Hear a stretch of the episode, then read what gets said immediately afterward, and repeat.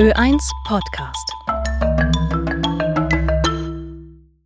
Heutzutage können wir uns mit Menschen aller Länder mittels der Nabelschnur Internet unterhalten.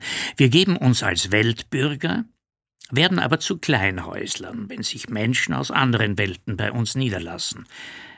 Dank der Globalisierung reisen wir wie Nomaden, dennoch bestehen wir auf unsere Grenzen. Touristen sind willkommen, man verdient an ihnen. Menschen vom Boot will man rasch wieder loswerden. Am besten man baut Zäune. Wo? Weit weg. Wie hoch? Bis über den Verstand. Selbst intelligente Menschen verfangen sich oft im Maschendraht ihrer Vorurteile. Reisen überwindet Barrieren. Fantasie und Neugier bauen Brücken was übrigens auch Bildung und Kunst tun.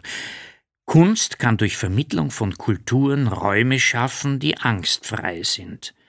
Herz und Emotion ist oft die verständlichere Sprache als Worte. Eine Vision.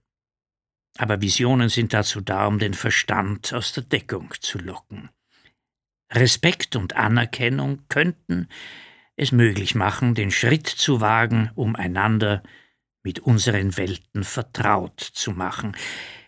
Die Abenteuer des Marco Polo haben es uns vorgemacht.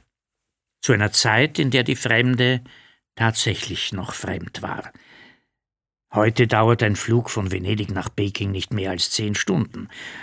Fremdsein bedeutet längst nicht mehr fremd zu bleiben.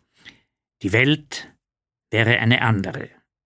Respektierten wir Gesetze, Sitten und Bräuche, des Gastlandes, könnten wir doch mit dem Herzen denken.